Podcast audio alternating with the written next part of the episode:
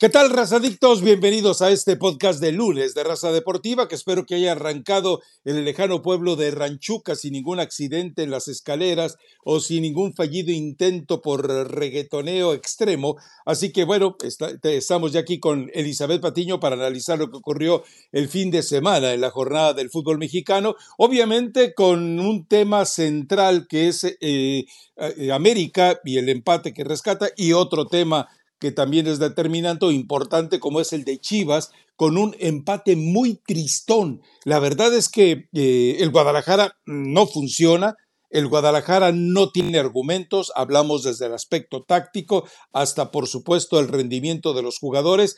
Eh, yo creo que si alguien se hacía ilusiones con Chivas como protagonista de ese torneo por haberle ganado a tres muertos prácticamente en el arranque de lo que fue esta, esta fase, bueno, pues queda muy claro que más vale que vayan poniendo a remojar eh, sus esperanzas, porque yo no le vi al Guadalajara ningún intento de cambio. Incluso, recordemos, Pachuca falla un penalti que podía haber cambiado totalmente la historia. Es decir, eh, que Guadalajara haya sido dominante, se entiende, era el, equipo que era el anfitrión, era ante un equipo que está muy herido, como es Pachuca, al que lo salva defensivamente lo que hace bien Celso Ortiz, pero la verdad es que si alguien quiere salir con fanfarrias a defender al Guadalajara, pues solamente será el Patiño, porque yo no veo ni entre los chillermanos, ni entre los Gonzalitos del universo, alguien tan necio, tan obsesionado en querer creer que hay una esperanza en este equipo del Guadalajara. Buen lunes, Rafa. Recuento de los daños, como siempre. No, hoy amanecí, sí, con el pie derecho, no hubo ninguna caída. Es guince cervical, muy doloroso. Gentecita, cuídese. Eh, pero el brazo ya está más normal, no más golpe. Ya, ya está mucho mejor. Porque sí me dijeron, Eli, ¿qué te pasó? Eso se ve como una fractura. No, no, estoy bien, tranquilos. Eh, se te ve el brazo como Popeye. sí, pero acá abajo. La terracería me ha ayudado, Rafa, a aguantar bastante bien el dolor. Entonces, bueno, los que no aguantan y los que pues sí están sufriendo por la calle de la, de la amargura es Chivas. No fue un partido tan malo, pero hay que analizar todo el escenario en un Pachuca, que no recuerdo si lo mencionaba el viernes, pero más o menos de igualdad de condiciones, que genera poco, que le falta definición, que hoy les ha ayudado ser Ortiz en el tema defensivo, pero que también Pachuca sufre mucho en esa línea. Entonces se enfrentaron, pues probablemente uno de los equipos hoy más debilitados de la Liga Mexicana y no les alcanzó para poderles, eh, para poderles ganar. El penal de Pachuca, medio, medio cuestionado para algunos, otros dicen que no marcaron ese penal a Alvarado. Pero, pero bueno, Rafa, al final, al final Chivas le sigue moviendo Pauno, ¿no? Y busca, y ahora el Pocho ingresa desde, la, ingresa desde la banca y lo mismo lo hace Alexis Vega. Y siguen siendo jugadores que no te están marcando diferencia, que no le están cambiando la cara al equipo y que no te ayudan mucho más de los primeros 11 que eliges. Entonces, realmente Guadalajara, algunos equipos, eh, porque hay que buscarle, hay que buscarle algo, explicación a lo que está pasando con Chivas. Tienen esta baja de rendimiento a cierta altura del torneo. El problema, el problema para Chivas es que les está pasando en la parte más importante, donde tendrían que mejorar futbolísticamente y donde también ya los rivales que mejoraron ya le sacaron una distancia. Entonces, pues sí se viene situación complicada para, para Guadalajara. Rafa, es lo que hay no responsabilizaría en una parte importante a Paunovic, al que vemos ahí, porque la realidad es que la materia prima pues anda bajita de calidad en términos generales, ¿no? Yo creo que difícilmente salvaríamos alguno, tal vez Roberto Alvarado es el que se ha mantenido más o menos en un nivel regular durante el torneo, pero todos han sido así, de altas y bajas, un buen partido, tres malos, y así es muy difícil. El entrenador sí tendría que buscar el equilibrio, pero también el futbolista, pues si no te da más. No, Rafa, no es disculparlo, es buscar qué está pasando con Chivas. Yo sé que en Guadalajara habitualmente ese tipo de problemas sucede en todos los torneos, pero ¿le viste, ¿le viste a Chivas como que no quería o como que no podía? Yo le vi un poco de las dos cosas. A ver, yo la vi como que, no pudo. Eh, mira, yo vi que no pudo, que no supo y en ocasiones como que ya no quería. es decir, hasta resignado, y eso es gravísimo. A ver, vayamos a, a, situaciones muy claras. Lo de el Bocho Guzmán, más allá de que sigas defendiéndolo, ya llegó a 24 partidos en los que o no está en la cancha o no le dejan nada al Guadalajara. 24 partidos, así que no es una baja de juego, es una desaparición total del escenario. Por otro lado, decir que es una baja de juego cuando en los tres primeros partidos te va mal, ¿en qué fecha vamos ya? Perdón, pero es que ya no cabe hablar de baja de juego. Es un hundimiento absoluto de lo que inicialmente era, una proyección del Guadalajara hay que revisar a quienes les ganó en esos tres primeros partidos y entonces entenderemos prácticamente la accidentalidad de esos resultados.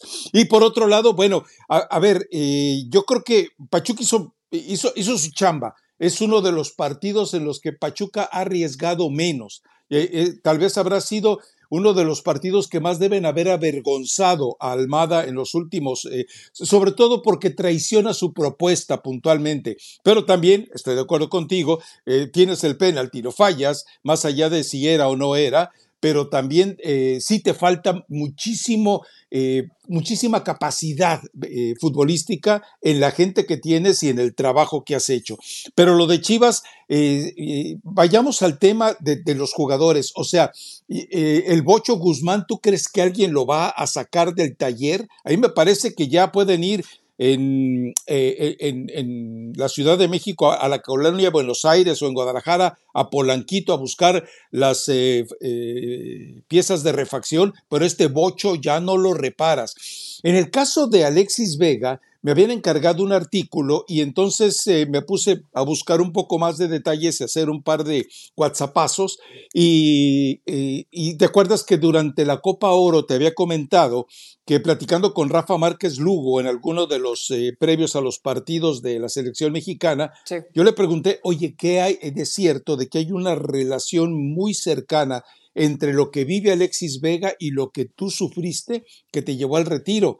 Y, la verdad es que recuerdo muy claramente el rostro de Márquez Lugo, y sí, apesadumbrado, o sea, eh, sabiendo que habla de una fatalidad de un compañero, y como él lo dijo, muy buen futbolista y joven, tiene 25 años, cumple 26 dentro de dos meses, bueno, eh, él decía que sí, que ve toda la sintomatología hasta donde, eh, hasta en donde en ese momento, en plena Copa Oro, se había enterado del problema que tenía Alexis Vega, él decía que sí, que lamentablemente la reincidencia de operaciones, eh, recordemos que él empezó en 2016 con una ruptura del ligamento cruzado, eh, Alexis Vega.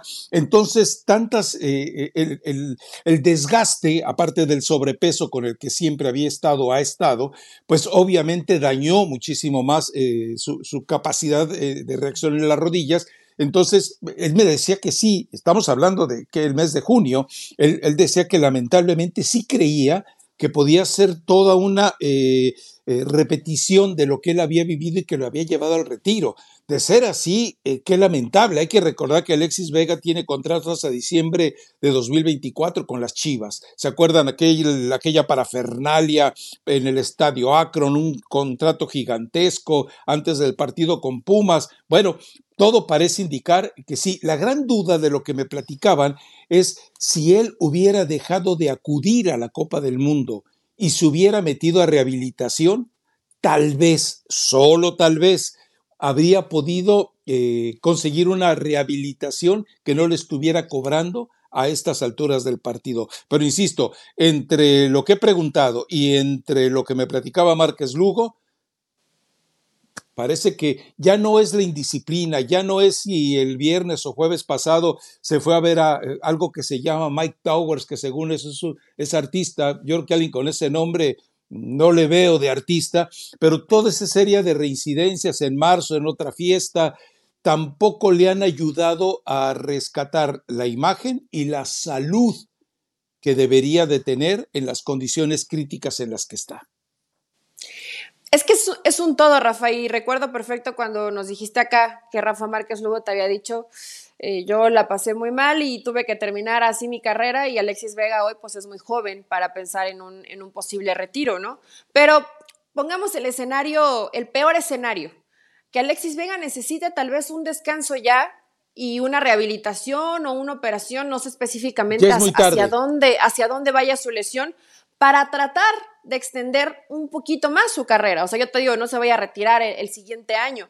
Tiene todavía contrato con Chivas. Hace algunos días escuchaba, em, no recuerdo el nombre del personaje que cubre a Guadalajara, e inclusive Chivas quiere renovarlo para poderle sacar algo el siguiente año. O sea, realmente Guadalajara ya no lo ve como un jugador que sea un prospecto o, que, o que pueda ser eh, a largo ¿Quién lo va a contratar, Eli? Pobrecito. O sea, lamentablemente ya no hay. Y si saben estos antecedentes de lesión, por supuesto que no. No quiero poner un poco más de sal a la herida, pero también Rafa Alexis Vega, pues no ha sido lo suficientemente inteligente, no se ha ayudado porque la fiesta, la desvelada, todo ese tipo de cosas repercuten en una situación física. Y puedes decir, tengo 25 años, a esa edad juego el fin de semana y no me pasa nada, pero sí te pasa en un proceso de rehabilitación y de recuperación, por supuesto que te pasa. Entonces, eh, pues Alexis Vega ha sido responsable también. Entiendo también la forma de que tenía muchas ganas de jugar o están en la Copa del Mundo, pero alguien tendría que haberle hablado claro y decirle, Alexis, si no te recuperas hoy, probablemente tu carrera uno o dos años más y se acaba. Entonces se vuelve, se vuelve complicado para Alexis Vega. No es justificarlo, Rafa, pero cuando una lesión no, te lo permite y no te deja, por más que el jugador quiere, pues no hay forma, no hay, forma de recuperarlo, ¿no? Y lo de Pocho Guzmán, solamente él en su cabecita y Pauno probablemente saben la verdad, ¿no? Porque, o sea, me refiero, ¿qué pasó realmente con el Pocho Guzmán? Que parecía que podía y al final, pues ya nos dimos cuenta que o le pesó mucho la playera de Chivas o tiene situaciones a lo mejor hasta personales que lo estén afectando, pero sí, mencionas 24 partidos, estamos hablando de un torneo y medio. sí, sí. Eh, el, el, del partido de América Chivas, aquel en el que se hace expulsar al 97, no apareció. Y desde entonces a, pesar de que quisiste hacer un ejercicio de mnemotecnia y acordarte y hasta inventarme que había tenido grande actuación, gran actuación, no sé con quién. No, la verdad es que ya van 24 partidos. después te dije que en la liguilla no había sido trascendente, como se esperaba. Entonces, bueno, y en la Copa de las Ligas, en fin, él ya desapareció, él ya desertó. Esa es la palabra, desertó de Chivas. En lo de Alexis Vega, otra, una, capite más. Eh, pregunté sobre inyecciones y aparentemente no me dijeron si están proponiendo usarlas, pero sí hay una especie de situación reacia eh, para, para, que recurran a las inyecciones. Inyecciones para el dolor, obviamente, eh, que podrían permitirle estar en la cancha, pero ya el esfuerzo eh, pues ya el esfuerzo lo vimos, o sea, ya no le da a Alexis Vega para más de 45 minutos. Eh, eh, ya no te. la capacidad, no física, no pulmonar, no hablo la capacidad aeróbica, sino la resistencia al dolor y la capacidad para poder entregarse con el ritmo, la intensidad, repentización, potencia que alguna vez tuvo, ya no va a ocurrir. O sea, eso es, bueno, es muy difícil que vaya a ocurrir. Y bueno, pues entonces eh, sí sería una lástima eh, todo esto, porque es increíble, no sería el primer jugador que por encapricharse con ir a una Copa del Mundo con todo lo que encierra de ilusión. Recordemos que eh, él ante Argentina juega 60 minutos, entra Antuna, contra Arabia Saudita juega 45, 40 y tantos minutos y después entra otra vez Uriel Antuna. Es decir, ya entonces era evidente que había algo complicado en el caso de Alexis Vega. ojo, no estoy platicando todo esto para que haya compasión hacia el jugador, porque él es responsable. Él es responsable. No, pero para entender una realidad, Rafa, porque de pronto dices, sigue de disciplina. No compasión, sino comprensión. Saber lo que está pasando. Y, en verdad, eh, que Alexis Vega y la gente que está alrededor de él, la parte médica, lo puedan guiar. A lo mejor, ya, como dices tú, ya no hay no sé si ya no hay marcha atrás, porque no sé específicamente cómo se llama la lesión de Alexis Vega, pero si hoy tuviera que parar y a lo mejor rehabilitarse seis meses para poder extender su carrera dos o tres años más, debería hacerlo. Debería hacerlo. Que pare seis meses o que pare el tiempo que tenga que parar, que lo operen o, o porque, a ver, sería terrible, terrible y súper injusto para cualquier deportista que te tengan que inyectar para que soportes el dolor y sigas haciendo pedazos tu cuerpo. Eso me parece que eso tampoco es la solución para que Alexis Vega pueda jugar. te, voy a dar dos ejemplos, dos ejemplos, uno muy rústico y otro pues también rústico. Ah, eh, tú veías, cómo, tú veías cómo caminaba Nacho Treyes, ¿no? Bueno, Nacho Treyes fue por una lesión en la rodilla y porque en aquel entonces, hombre, una inyección de cortisona y, y entre a la cancha. Y yo recuerdo, porque además lo platicaba también con él, con Agustín Manso, el hermano de Armando, eh, eh, delantero de Cruz Azul, Agustín, y, la rodilla la tenía deforme. Y él, seguía haciendo goles, ¿eh? el, tipo, el, tipo tenía más temperamento que el hermano. Y él seguía haciendo goles. Y una vez en una entrevista muy larga para el Heraldo de México, le digo, oye, y la rodilla me dice, no, dices que me inyectan y me inyectan y me inyectan, pero yo no falto a los partidos. O sea, y, era, una, era una rodilla deforme totalmente. No tenía nada de humana esa rodilla. No sé hoy cómo camine, no sé hoy los estragos de todo aquello que arriesgó eh, por su carrera eh, futbolística, pero sí, o sea, eh, te enteras de que hay casos que dicen, yo inyectado pero juego, con dolor pero juego. Te digo, Cuauhtémoc Blanco lo decía una vez muy bien, el futbolista siempre sale a la cancha con dolor de un tipo, de otro, molestia o dolor intenso. Pero bueno, eh, sí, es muy lamentable lo de Alexis Vega, insisto, no, no es para que usted le tenga compasión, es para que usted le tenga comprensión. Yo tenía los antecedentes de Márquez Lugo desde junio y los habíamos platicado aquí, pero ya después de todo lo que le ha pasado y preguntando, después del partido contra, eh, contra Pachuca, me dijeron, no, mira, la situación está complicada y, encima te digo, lo de Mike Towers, ¿qué estás haciendo en una maldita, en un maldito concierto cuando estás en el ojo del huracán? Que lo puedes hacer, sí, lo puedes hacer, pero se te viene el partido con Pachuca, no te desveles. En fin, pero bueno, ese es eh, el escenario del Guadalajara. El escenario de Chivas. Que no va a mejorar, Rafa, ¿eh? No. Lamentablemente parece que, que, no va a mejorar.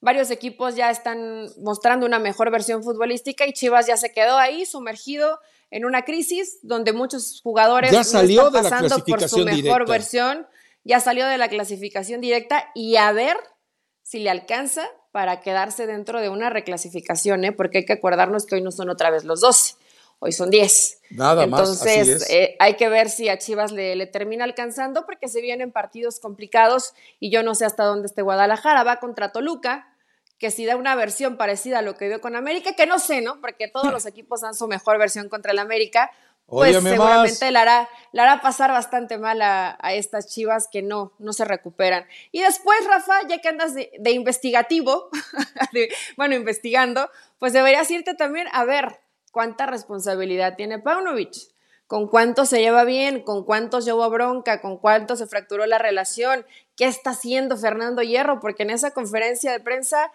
pues dejó muchas dudas, dejó muchas dudas de que las cosas se estén haciendo como parecía que se estaban haciendo, ¿no? Fue, fue, una pantomima esa conferencia de prensa. Eh, digo, no sé si la volviste a, ver, no sé si la revisaste, pero eh, vamos, se nota que el tipo no fue, lo mandaron. El tipo le dijo a Mauri, ve y limpia tu cochinero y haz lo que tengas que hacer.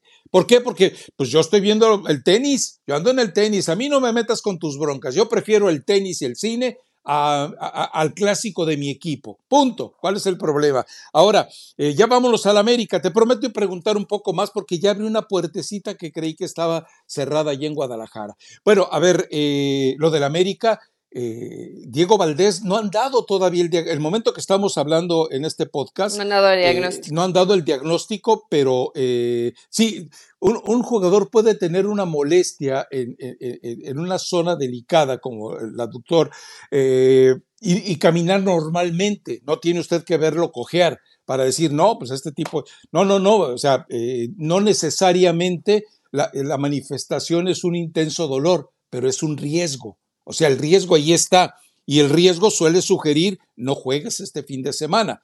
Eh, Malagón está en condiciones similares, pero lo de Diego Valdés, un jugador que lleva eh, cuatro goles en los últimos partidos, que se está convirtiendo en el alma, bla, bla, bla, bla, bla, ese sí le va a pesar. El único que debe estar contento con esto que le pasó debe ser el turco Mohamed, que va a decir, venga, venga, que ahora sí aquí los esperamos con mi Mozalá a este equipo desvalido por esas ausencias. Pero eh, el partido fue bueno, sí, el, el odiame más apareció.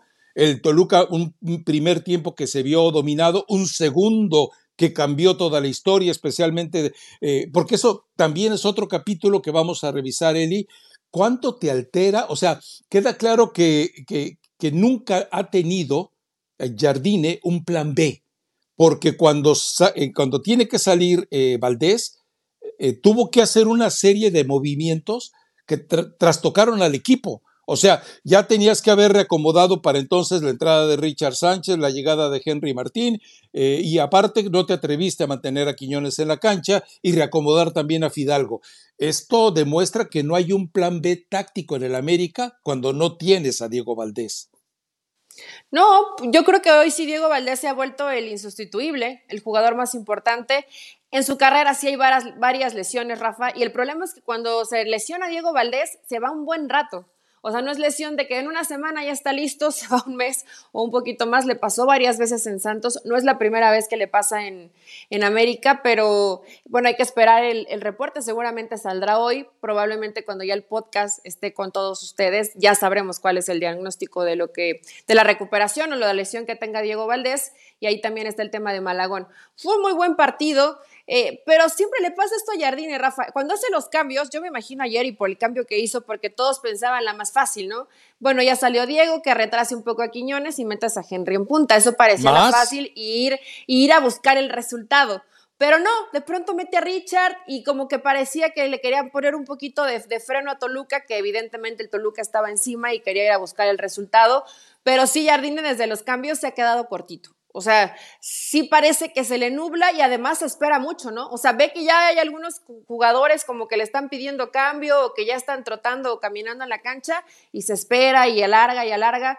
Fue un muy buen partido, un partido intenso de ida y vuelta. Toluca probablemente sí fue superado en el primer tiempo, Rafa, pero nunca se desordenó. Yo creo que eso fue lo, importante y lo que pudo mantener Nacho Ambriz, que cuando a Toluca lo atacas, de pronto le puedes hacer en 45 minutos tres o cuatro goles. Ahora como que eh, guardó la calma, hubo concentración, defendieron bien, defendieron fuerte, metieron muy fuerte el pie en el caso de, de Toluca. Estuvo muy sabroso el duelo de, de Maxi Araujo, me gustó mucho eh, ese duelo de voy y te busco profundidad y de pronto el tema con Kevin y de pronto lo hacía también con Fuentes porque se cambiaba de banda. Me gustó mucho este partido. Espero que no haya sido la mejor versión de Toluca solamente contra el América y que puedan mantener este nivel, porque en verdad si Nacho puede mantener a este Toluca, al que jugó contra América, pues le va a ir bien y hay que ver cuántas posiciones pueden escalar y cómo pueden cerrar el torneo. Es un equipo competitivo, lo de Marcel Ruiz tuvo una, una gran actuación. Eh, en términos generales, por supuesto que necesitas a, a, la mejor versión de Maxi Araujo, porque sí es el futbolista distinto. Y me desesperó mucho el brasileño, Rafa. Pedro, porque está muy alto y como que se le enredaban las piernas y parecía que podía hacer algo más y falló algunas oportunidades claras de gol. Tuvo una de frente solito y, no la pudo capitalizar. Eh, el problema, el problema podría ser ese de Toluca, ¿no? ¿Quién se la metió a Toluca? A este Pedro me imagino Que, acuérdate que lo eligió, todo lo ha elegido Nacho, ¿no? Me imagino. Él dijo, yo me han traído lo que he pedido. y él algo le vio a Pedro. A ver, en Juárez ya había sido un fracaso. En Juárez ya había sí, pero le gusta tal vez. Bueno, pues, pues sí, pero que te guste cuando ya lo has visto, que no sea... En, Brasil funciona siempre. En, Brasil eh, tiene su... Eh, Pedro Raúl ha sido eh, consistente, pero lo ves ahora en el fútbol mexicano con la estatura que tiene, con el volumen físico que tiene. Es un jugador que debes colocar en el área y surtirlo de balones y olvidarte, las va a ganar todas por arriba pero, pero no, o sea, lo quieren, además lo quieren usar de manera exquisita con el balón en los pies. No, o sea, él es un Peláez, es un Borghetti, él póngalo allá que meta la cabeza. Él tiene que estar, y la, la, única que tuvo así, no la, no la pudo aprovechar bien. O sea, ese cabezazo que ahí se termina, se termina equivocando, pero sí de pronto era, tenía que recorrer muchísimos metros, no es tan habilidoso, entonces como que se comenzaba a enredar y decidía mal, porque tenía dos o tres compañeros que mayor posibilidad y decidía mal.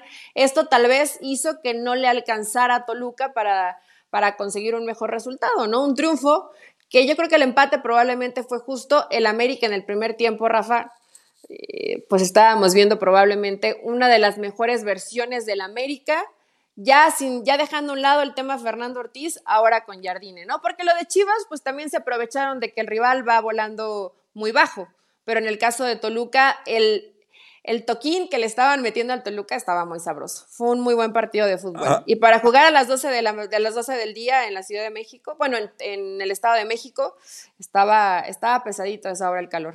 Sí, aparte la altura, pero bueno, esa ya más o menos la conocen porque es esa penita es eh, un poco más arriba de, o más elevada que la Ciudad de México. Pero ojo con algo, ya te lo había dicho y me habías tirado de Lucas. Volviste a ver que ahora Quiñones juega de Valdés y Valdés juega de Quiñones. Por eso Quiñones está, perdón, Valdés está más cerca del gol, pero lo de Quiñones, el trabajo que hace, el, balón que le pone muerto a, a Brian Rodríguez, la, la, forma en la que eh, siempre buscó colaborar para entregar balones de gol, lo que está haciendo el colombiano, sin ser el jugador referente de área, es sensacional. Obliga incluso a que, eh, a que los centrales salgan de su zona y le favorece totalmente esto a Diego Valdés y a otro jugador que debería de ser inteligente para meterse a esa zona, que lamentablemente en este momento no lo tiene con Suárez y no sé si con Sendeja lo podrá recuperar alguna vez, pero eh, ese, esa, yo por eso cuando lo, mencionas tú bien, cuando dices, ah, se lesionó eh, Diego, perfecto, meto a, Quiño, meto a Henry Martín, mantengo a Quiñones jugando donde está y volvemos a tener el funcionamiento ofensivo que necesita el equipo, pero se le nublaron las ideas, lamentablemente. No pretendemos saber más que Jardine. Estamos diciendo lo que desde la perspectiva de ver el partido nos parecía lógico. Él va a tener su lógica porque él trabaja día con día con este grupo. Pero lo de Quiñón, yo no me acuerdo una ecuación, un enroque igual y esto seguramente tú no lo viste, desde la época en que la Volpe ensayó esto con Vicente Sánchez y con Cardoso. Puso a Cardoso casi de doméstico de Vicente, hacían el primer gol, regresaba Cardoso al área y Cardoso ese año hizo, eh, fue el, mayor goleador en todo el continente americano. Pero, pero esto que está intentando ahora eh, Jardine me parece muy bien. Vamos a ver eh, cómo lo soluciona ahora sin Diego Valdés en la cancha, creyendo que la lesión sí es un poquito eh, seria, ¿no? Sí, que a lo mejor se lleve un par de semanas en recuperarse, por ahí tal vez hasta un poquito más, porque si... Y, va con eh, Pumas. va con Pumas. Parecía que era como, como una distensión, ¿no? Porque se tocaba la parte de las ingles, entonces no soy experta médica, veremos cuál es la resolución final, pero va a ser va a ser bueno ver de qué forma lo compone Jardine. Rafa, yo me quedé pensando y dije, bueno, no quiere perder el partido. Y también es entendible, al América no se le perdona perder, pero tampoco se le, tampoco se le perdona eh, ir a cuidar un resultado y a cuidar un resultado. O sea, tenías que ir, porque si los hubieras buscado, probablemente ya se veía muy cansado también Toluca, había corrido mucho. A lo mejor lo hubieran encontrado, ¿no? Y lo de, a ver, el gol es, es muy clarito y específico en lo que estás platicando. Quiñones es el que va a las bandas para arrastrar marca, lo siguen y Diego Valdés queda solo. No, Entonces, eh, y no solo a las bandas. Eh, baja hasta la media cancha. Yo lo vi ah, tres sí, o cuatro ha hecho, ha hecho una gran labor para, para, el equipo. Dejó de ser el protagonista o el que brilla para trabajar para el equipo. Y yo creo que eso, eh, pues, y lo convierte en un jugador más valioso para la selección mexicana. Además, además, porque también en la selección va a tener que hacer mucha labor de sacrificio, no simplemente va a ser la, la estrella. Entonces, lo ha hecho bien América. Eh, Brian también está, yo, yo, creo que por un muy buen momento. No en, no en todos los partidos se va a quitar a cinco jugadores y va a hacer gol, porque no todas las defensas son eh, tan endebles, pero, pero en términos generales creo que América de medio campo para adelante muy bien.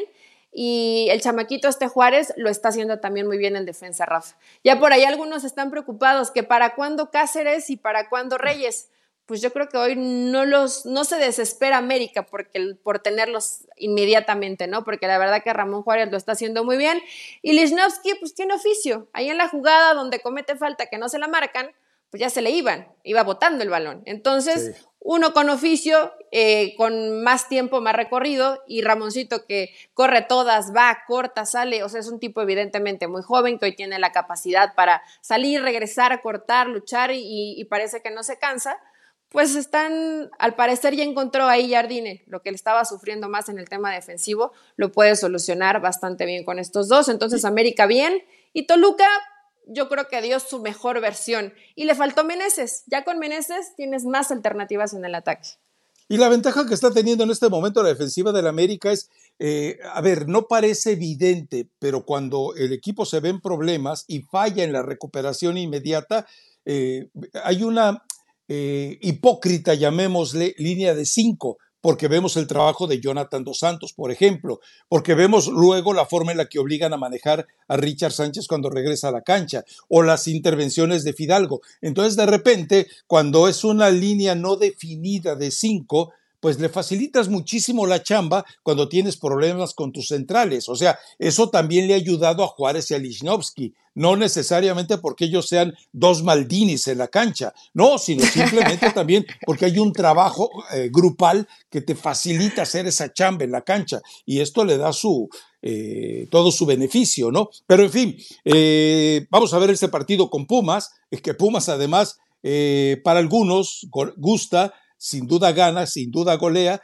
y bueno, eh, vuelve a ser la figura el la mexicano, que ahora sí Mohamed se deshace en elogios y que evidentemente va a ser eh, un arma poderosa cuando enfrente eh, precisamente a las Águilas del América, pero bueno, estaremos hablando ya de eso el próximo viernes. Por lo pronto, lo de Cruz Azul, qué vergüenza.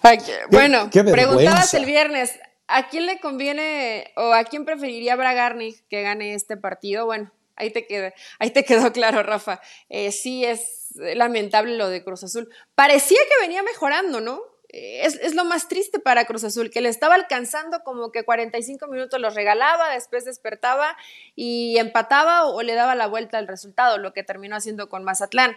Hoy contra Querétaro, bueno, mira, tanto que has criticado aquí a Gerg y te está callando la boca, Rafa. Ve lo, que está haciendo cálmate, Patiño, cálmate, Patiño. A ver, te, voy a hacer una pregunta.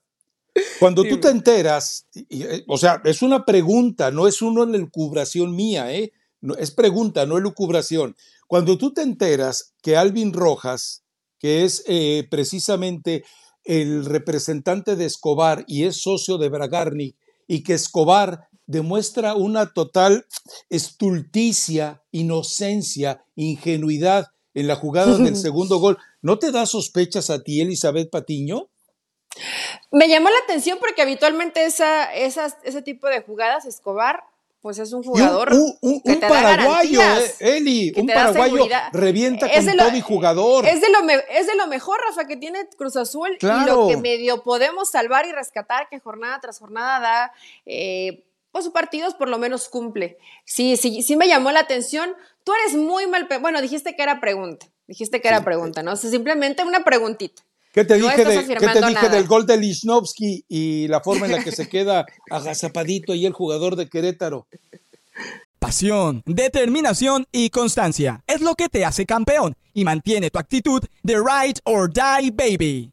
eBay Motors tiene lo que necesitas para darle mantenimiento a tu vehículo y para llegar hasta el rendimiento máximo. Desde sobrealimentadores, sistemas de sonido, tubos de escape, luces LED y más. Si buscas velocidad, potencia o estilo, lo encontrarás todo en eBay Motors. Con más de 122 millones de piezas, siempre encontrarás justo lo que buscas. Y con Guaranteed Fit de eBay, tienes la garantía de que tu pieza quede perfectamente a la primera o se te devuelve tu dinero. Porque con eBay Motors, quemas llantas y no tu dinero. Con las piezas que buscas, a los precios que quieres, tu auto se convertirá en el MVP que te dará el triunfo. eBay Motors. ebaymotors.com. Solo para artículos elegibles se aplican restricciones.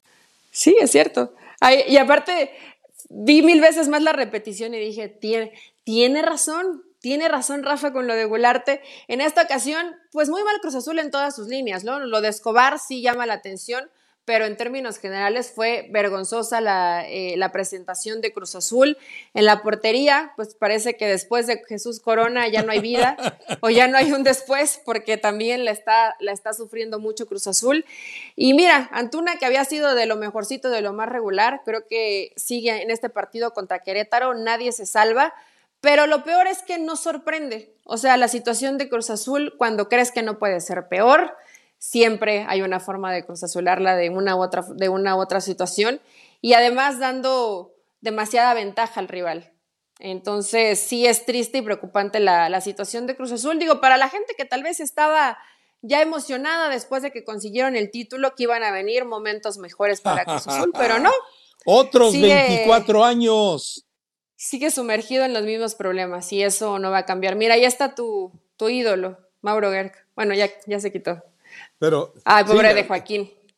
La verdad es que eh, este partido lo gana Querétaro más por todas las negligencias, deficiencias en todos los órdenes, ¿eh? futbolísticas, anímicas, eh, espirituales y técnicas del equipo de Cruz Azul. Eh, vamos, tú no te puedes explicar la forma en la que pierden balones, la, indolencia para ir por un balón dividido, la, desorientación y desconcentración en la marca de jugadores de obvios el nivel de Charlie Rodríguez.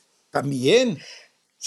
Así ha venido a la baja de una manera dramática. O sea, y pensar que en el Mundial de Clubes, donde has visto el video y lo tienes ahí guardado dentro de tus mejores recuerdos, fue el mejor o fue uno de los mejores. Y no se ha vuelto a ver esa versión de Charlie ha tenido momentos, momentitos, ¿no? Que de pronto aparece, pero sí el nivel de, Charlie Rodríguez debería ser preocupante y, sobre todo para él. No sé cuántos años tenga Charlie, pero no creo que pase de 25 años. Entonces, sí, el nivel que hoy muestra futbolísticamente es muy pobre. Y lo vimos evidentemente en selección, pero dices, bueno, por lo menos a nivel de club, de nivel de en tu club que te alcance para competir. Hoy Charlie Rodríguez fue una vergüenza junto con la mayoría de sus compañeros. ¿eh? No salvaría. y, la verdad es que eh, Vamos, tú puedes pensar que te contagias. Y, recordemos que ya muchas veces hemos hablado de cómo el ambiente de Cruz Azul en Cruz Azul se vuelve tóxico. Y también el ambiente en Cruz Azul, cuando hay tanta gente involucrada en el manejo y cuando tu presidente es un tipo totalmente incompetente, pues también todo eso eh, eh, se va de una manera u otra eh, filtrando en todos los escenarios del equipo. Hoy Cruz Azul es el reflejo de lo que es como directiva.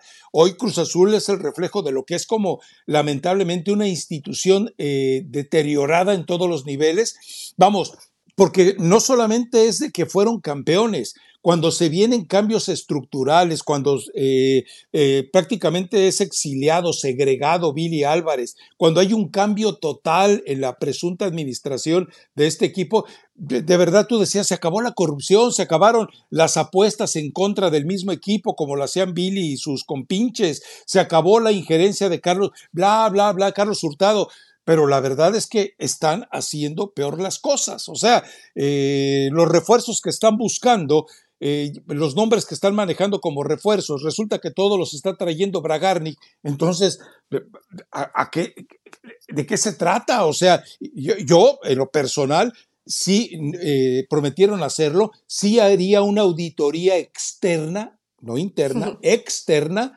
sobre el manejo de Cruz Azul sobre con quién estás realizando negociaciones, sobre cómo llevas a cabo esas negociaciones, sobre la preferencia que están teniendo algunos de los, de los eh, promotores con los que estás acercándote. Todo esto, eh, insisto, es eh, para una salud pública y, e interna. Tú vas y buscas una auditoría externa y te, y te lavas las manos te lavas las manos tranquilamente. Ahora, el problema es que Rafa, no hay pero imagínate una auditoría que externa. una auditoría eterna, externa.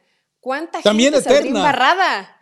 Y eterna, porque en Cruz Azul los problemas son eternos. ¿Cuánta gente saldría embarrada? Imagínate ¿eh? lo, que, lo que se destaparía si lo terminan haciendo, que deberían, porque ya, eh, pues ni siquiera ya es una cuestión que, que te genere a lo mejor una molestia futbolística. Bien lo señalas, lo de Cruz Azul ya va más allá del fútbol. Ya hay tanta, ya está tan contaminado y hay tantos intereses de por medio para solamente unos cuantos que por eso la situación no mejora y no va a mejorar. O sea, en Cruz Azul esto va a ser por los siglos de los siglos hasta que no se hiciera una limpia realmente. Pero Rafa, cuando se hacen limpias, siempre regresan los mismos. ¿Cuántas veces no se ha ido y regresado Ardiales? No, pero acá... y nunca se ha ido. A ver, eh, eh, el problema es que eh, antes, cuando estaba Billy, había un grupo opositor. Y el grupo opositor terminó presionando, presionando, presionando, hasta que consiguió lo que consiguió. Y el problema es que hoy no hay un grupo opositor del que fue grupo opositor. Es decir, caíste de lo que, era una dictadura a otra nueva dictadura, entonces no hay manera de que alguien pueda higienizar lo que pasa en Cruz Azul. ¿Quién va a pedir? A ver, eh, para pedir una auditoría externa tendría que ser gente de la misma cooperativa, pero los que eh, comandan, los que regentean a la cooperativa, la voz de la cooperativa, son los mismos que están ahora haciéndose cargo de Cruz Azul. Entonces, no hay manera de que esto cambie. Es lamentable. Ahora, eh, ¿qué es lo que pasa? Que, insisto, otros 24 años van a pasar antes de que vuelvan a ver a Cruz Azul campeón. En serio, se los digo en serio. Cuando tú ves a los jugadores que tienen en la cancha y cuando tú ves que los más solventes como Escobar se equivocan de la manera más tontorrona y bobalicona en los últimos años, pues, no te queda más que sospechar, pero insisto, lo mío fue una pregunta, no fue una elucubración. Punto. Pero bueno, eh, algo más de. Ah, bueno, el clásico regio. Qué tunda le pusieron al Tan Ortiz. Estuvo bueno, Rafa. Siempre decimos que los clásicos regios no estuvo, estuvo, entre, estuvo más entretenido que los últimos cinco años. Estuvo entretenido, no estuvo espectacular. Una cosa que es entretenido. Pero, pero ¿sabes por qué no pudo ser espectacular? Porque pues Rayados no le alcanzó para competir contra Tigres. Ahora, ¿tú, vas ¿tú crees que la comisión disciplinaria se atreve a se atreva a, a castigar a Guiñac por el festejo que hizo? haciendo la eh, ¿Quién era el candidato que, hizo la seña esa obscena de ya no los perjudicamos? ¿Viste el festejo de Guiñac, eh, no? Sí, sí, sí, sí lo vi, sí lo vi. Eh, pues tendría, a ver, eh, habitualmente Guiñac hace lo que quiere en México, ¿no? O sea, le mienta a la madre hasta que se cansa a los árbitros, festeja como quiere, hace lo que quiere y, nunca es sancionado o casi nunca ha sido sancionado. Entonces, sí tendría que haber una investigación, Rafa. No se justifica porque sea un clásico, o sea, no se justifica, tendría que tener una, una sanción Guiñac, pero futbolísticamente, aunque Rayados tuvo, aquí estamos como hierro compitió 15 minutos, compitió los primeros 15 minutos y después eh, ya se convirtió en una auténtica pesadilla lo que, lo que fue Tigres, ¿no? Y, bueno. Y Tano no supo, ¿eh? Tano nunca supo. No supo y después en las declaraciones eh, preocupa que de pronto haya como resignación y que no le dio la importancia el no poder ganar un clásico, la gente estaba muy molesta. Y yo sé que hoy no tienes a lo mejor a tus, todos tus centros delanteros están lesionados, pero con este plantel que tiene Rayados sí tendría que haber competido mejor de lo que lo hizo ah. contra Tigres. Bueno, Tigres parece que resucitó también, ¿no? Sí, sí. Eh, bueno, pero es que ahí tú identificas a los personajes, ¿no? O sea, Pizarro, un partidazo. Guiñac, un partidazo. Y eh, Dahuel, igual. Y, el hecho de que ellos te arrastren al resto del grupo, pues entonces eh, finalmente, pero dime en rayados, ¿quién es el líder? Todos siguen prácticamente con el mismo complejo de fracasados que les dejó el ex rey Midas. Ahora todo es culpa de Bucetich. Ya te diste cuenta que no es culpa de Bucetich, que tú, Fernando Ortiz, tampoco es capaz de descongelar los contaminó. el pechito. El pechito de hielo, el pechito de Frozen de estos rayados de Monterrey. No, no reaccionan, Rafa. Es un equipo tan gris, tan, tan incapaz de poder, ya si no te está alcanzando futbolísticamente, que los vea, que los veas que el equipo reacciona. No hubo reacción en la cancha, pero tampoco hubo reacción de la banca a la cancha. O sea, no encontró la forma Fernando Ortiz. ¿Quién debe haber sido un hombre feliz porque, por lo que le pasó a Rayados? ¿Un hombre feliz? Ajá. Pues yo me imagino que Bucetich, ¿no? No, no, no, no, no. ¿A quién transfirieron a Pachuca? Eh, ¿A Celso? ¿Sí crees que Celso lo haya estado? Celso te hubiera marcado diferencia en este partido, porque por lo menos le pone temperamento el tipo, pero no, la verdad es que eh, y luego eh, alguien me envió, me envió, un clip de que eh, cuando presentan al Tano le dicen, Funes Mori va a ser tu Henry Martín en, Rayados, y dice, mejor, mucho mejor. Mejor. Sí, dijo ¿A poco no, lo habías visto? No, no lo había visto. Bueno, no, lo no me acordaba de él. Sí, sí, dijo mucho mejor. Bueno, Henry, con todo lo que lleva lesionado, ha hecho más que Funes Mori todo el torneo. porque no entró mal contra Toluca. Ah, eh, bueno, ya Funes Mori tenían oferta por él. Lo debían haber vendido. Lo querían en Argentina. Pero ahora, ¿sabes qué, Rafa? Lo, el problema es que se les lesionó Berterame en la League Cup. porque si no, yo creo que tal vez sí lo hubieran pensado de, vender a Funes Mori, ¿eh? Porque ha tenido eh, unas actuaciones que evidentemente pues ya no están ¿y para ¿Qué pasa con Rodrigo Aguirre, el del Necaxa? ¿Qué pasa con aquel Rodrigo Aguirre que solito te resolvió a partido si era necesario con un solo balón eh, eh, a profundidad? Nada. No pasa nada. No pasa nada.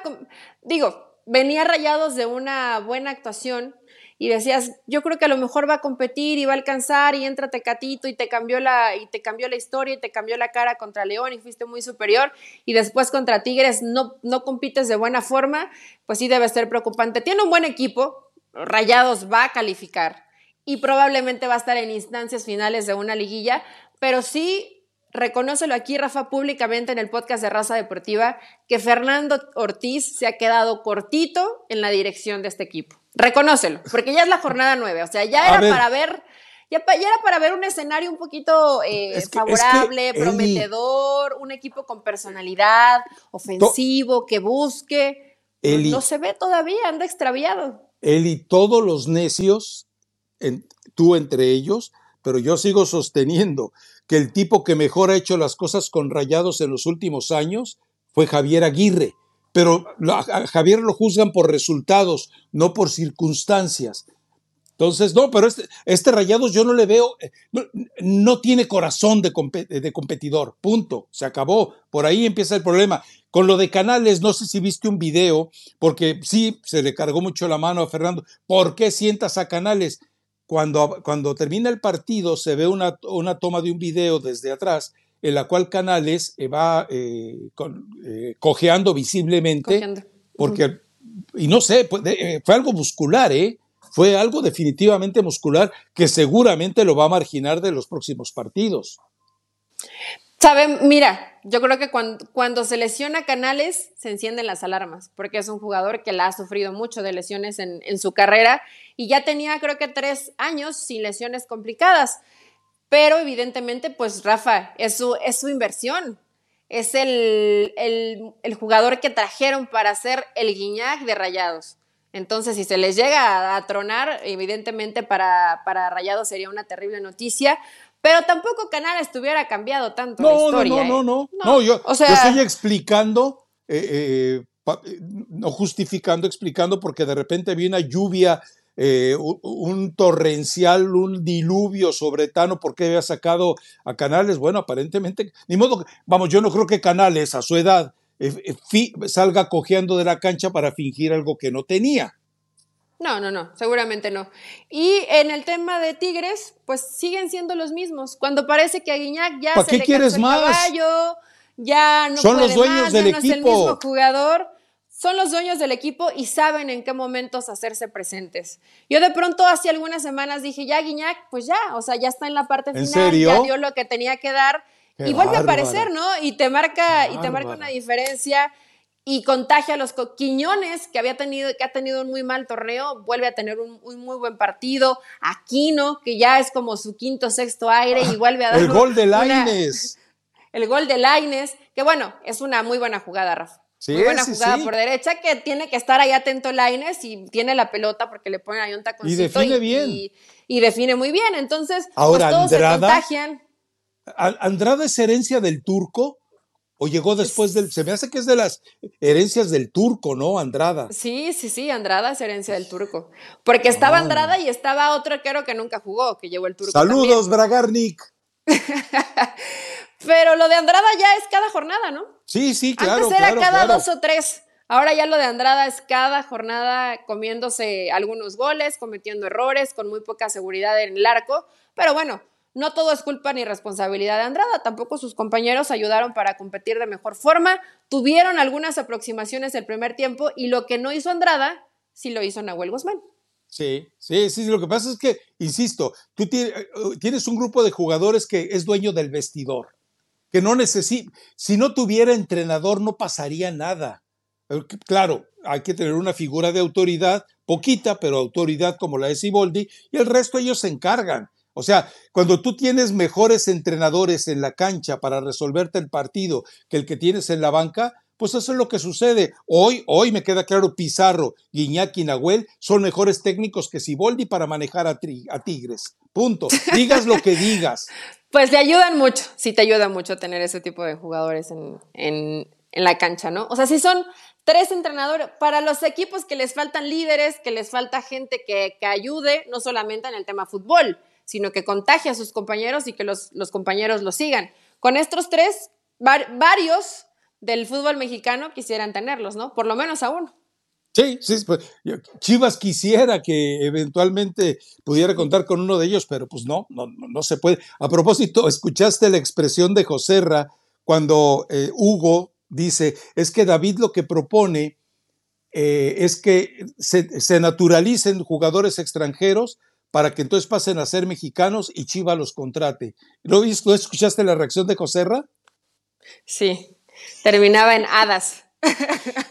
no, no. Eh, eh, fútbol picante, no te mueras. Joserra, no nos abandones, por favor. Eh, no, no. Pero fue, mira, fue, obviamente, le salió del alma a José Ramón. No, no, es Pero después espontáneo. David Faitelson, albureando, albureando a José Ramón, de dame dos. No, bueno, no, no. Acá, acá nuestros dobles sentidos están en pañales, Rafa. Tenemos, tenemos carta abierta para meterle un poquito más. Somos muy cautelosos. deberíamos invitar a Marcelino. Que yo sé que es, bravo para los albures. Ese sí, ese sí hace que nos cierren el changarro. Bueno, eh, ¿algún otro tema por ahí? Se, viene asamblea de presidentes. No es una. Eh, las asambleas de presidentes implican intercambio de ideas, sugerencias, tomas de decisiones, eh, propuestas. No, no, no, no, no. La junta de dueños que va a tener lugar en la Federación Mexicana de Fútbol es la presencia de la Bomba Rodríguez, eh, Emilio es probable que esté solamente para avalar a su, a su ahijado, eh, para que la bomba diga, ya hicimos esto y vamos a hacer esto.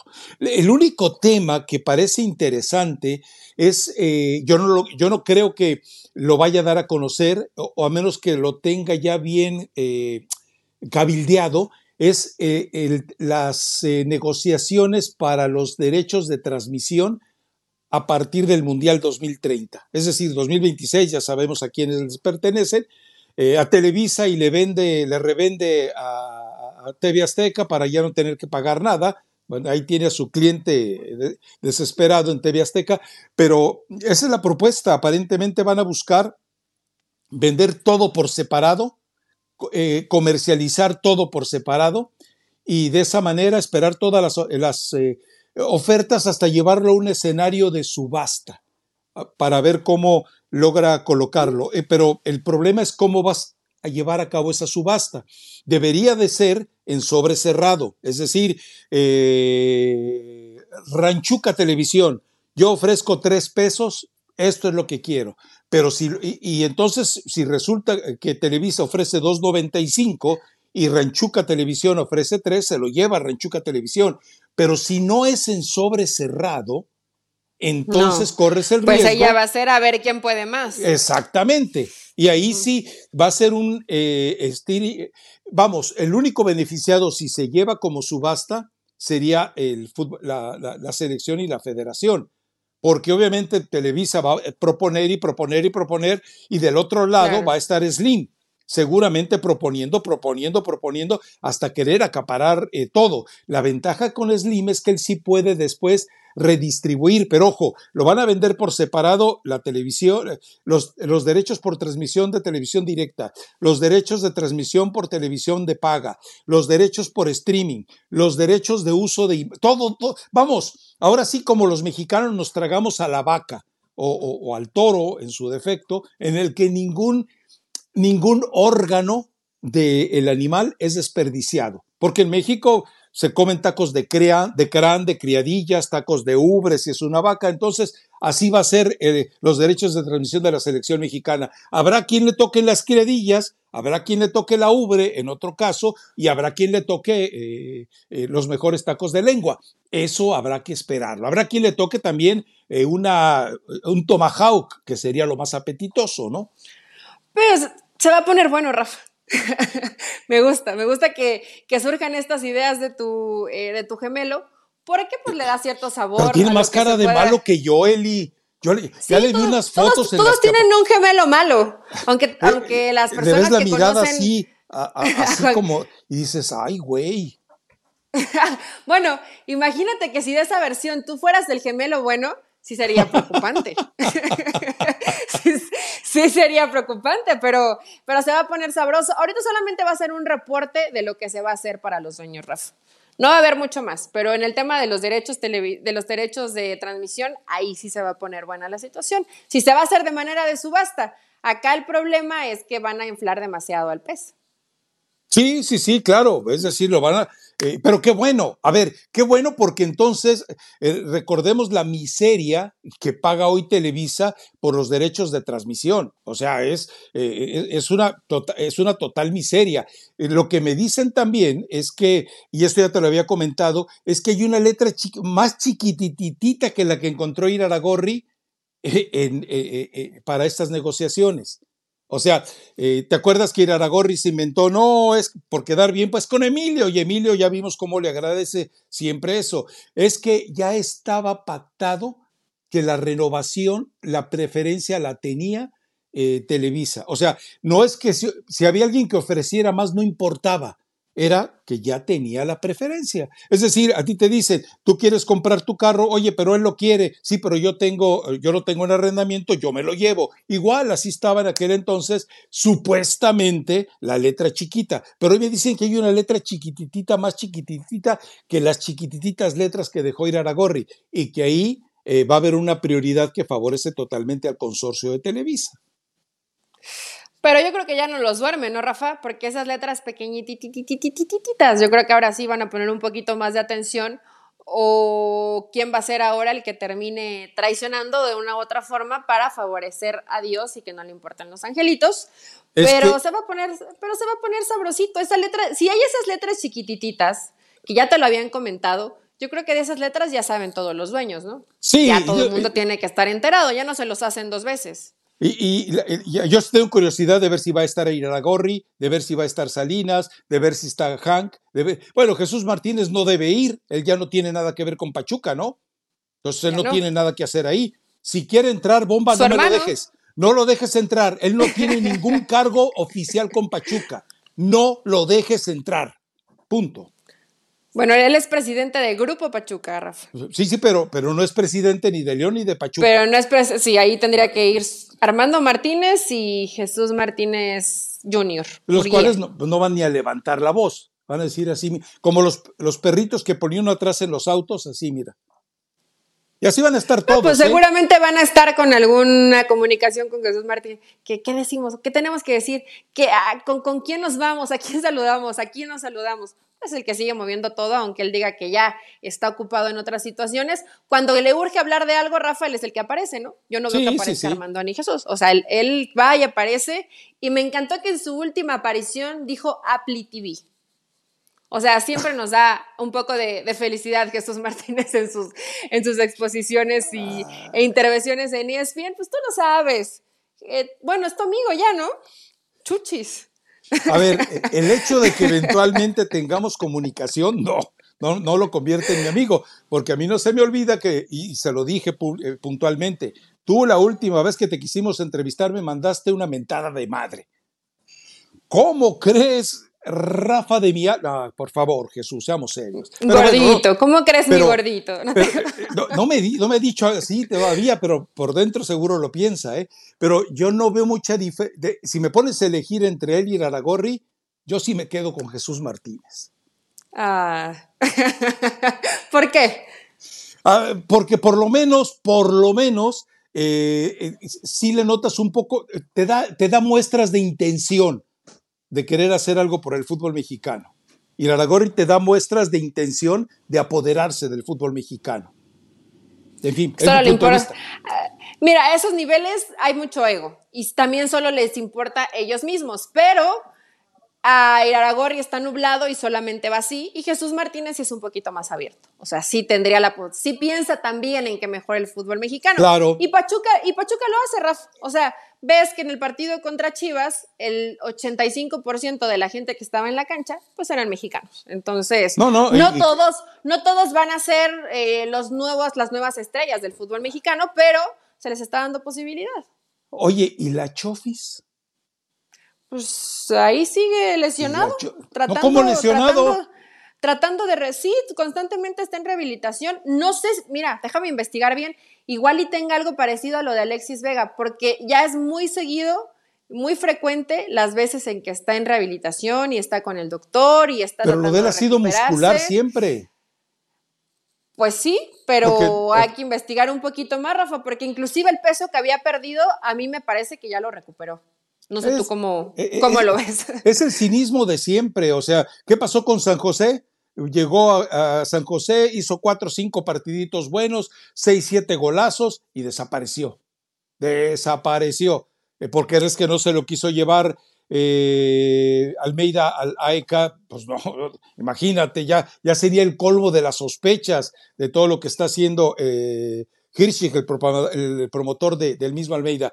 Bueno, creo que ya nos tenemos que ir, Eli, porque ya nos está carrereando la productora Aranza Sánchez y promete que si nos vamos ahorita nos manda una garra de tigre, de tigre, que es una delicia peruana, a nuestras casas. Así que, recomendación musical, vámonos. Ah, perdón, eh, eres, rápidamente. Eres muy exótico, Rafa. Anotó dos goles el, el Chaquito, el partido entre Ayas y Feyenoord, que fue eh, pospuesto por, vamos, eh, violencia extrema, así lo consideran en Países Bajos, no tuvo nada que ver con lo que pasó en Querétaro, por ejemplo, y en México ya sabe usted que no pasó nada. Eh, se va a llevar a cabo el miércoles, ¿verdad? Mediodía, así que... el miércoles a puerta cerrada, para que estén ahí al pendiente. También anotó el Chucky Lozano, así que para los mexicanos en Europa fue medianamente un buen fin de semana. Mi recomendación musical, Rafa, es una canción que ya es viejita, pero la, la revivieron.